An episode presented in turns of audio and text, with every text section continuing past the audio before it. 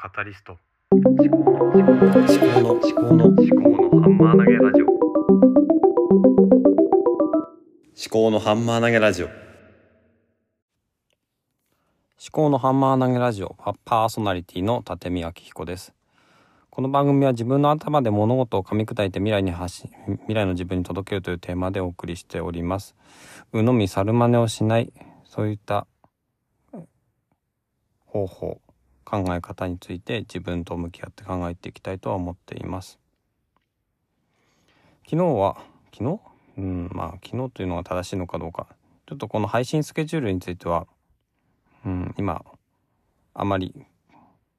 計画を立てていないので、まあ、前回と申しますかね。前回は「意図的と偶発的丸一」というタイトルで配信をいたしました。えっと意図的な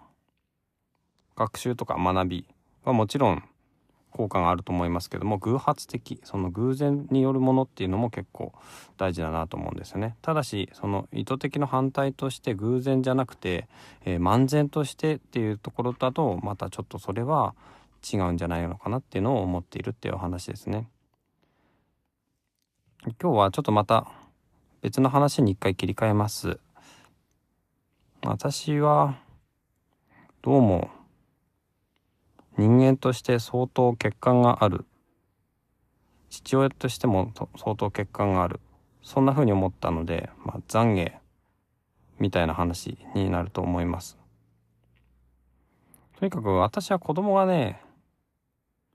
何なんだろうな。言うこと聞かないとイラッとしてしまうんですよね。その何が悪いのか分かんない。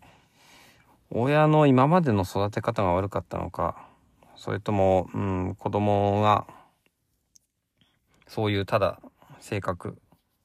性質なのかわかんないですけども。とにかくねなんか習い事とかも自分で行きたいとかって言って習い始まったりしたくせになんか行きたくないとか練習とかもしたくないとか言ったりとかね。まあ子供なんていうのは今はまあ小学校1年生ですけどね私も小学校1年生の時どんな考え方してたかななんてさっぱりわかんないですよね。なんとなく学校に行って担任の先生がこういう名前の人でとかそういうそのぐらいしかあんまり大して覚えてないね小学校1年生の時って。だからねどこまで真に受けたらいいのかわかんないし逆には全部無視してもいいのかというとまあそうでもない子供なりに何か考えがあって本当になんか SOS を出してるのかもしれないしただね言葉上そういう、うん、めんどくさいとか行きたくないとかのをただ言ってるだけかもしれないしなんともこうわかんないんですよね。まあ子供ともっと対話する時間とか、うん、なんだろうな子供のことをゆっくり見てあげる時間とかがあればいいのかもしれないですけどもまあ子供が3人いるわけでその一人一人でしかも私たち私たち夫婦は共働きでもうとにかく平日は仕事をして帰ってきたら子供の相手で寝るまでもう馬車馬のように働き続けてえ、ー、と、日は子供の相手、えー、休む時間もない。で、仕事の休暇とかもなかなか取れない。で、仕事の休暇もね、その子供が体調を崩したら急に休まなきゃいけなくなったりしたりとか、あとは子供が、あの、学校の行事とか、結構あるんですよね。あの、小学校、幼稚園、保育園、あのー、なんだろうな、参観日みたいなのとかもあるし、うーん、なんだろうな、遠足みたいなのとかもあるし、なんだろう。とにかくね、イベントが多い。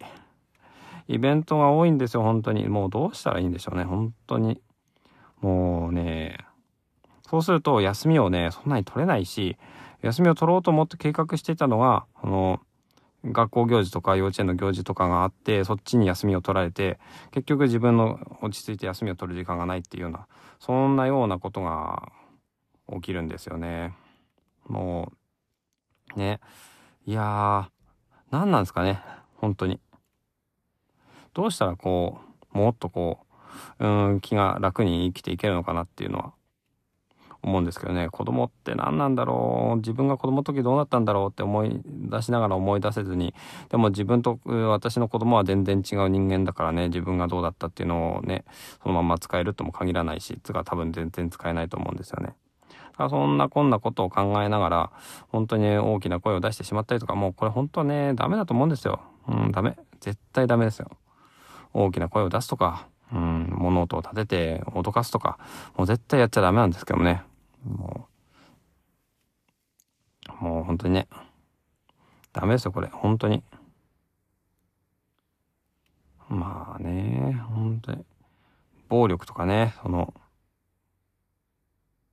虐待とか、そういうところまでなってしまうともうね、それはね、もう犯罪、えー、法に触れるような行為ですからね。まあ大声もね、どこまでが強要されるのかって微妙なところですよね。大声は基本的にダメだと思いますよ、本当に。いや、こんなことポッドキャストで言ってなんかね、大変なことになるかもしれないなとか思いつつ、うん、話しちゃってるんですけどね。まあそういう、ちょっとね、まあ懺悔みたいな形ですけどもね。まあね、ほんとイラッとするなイラッとするけど、どのぐらい、なんかね、対峙していけばいいのかなっていうのはちょっと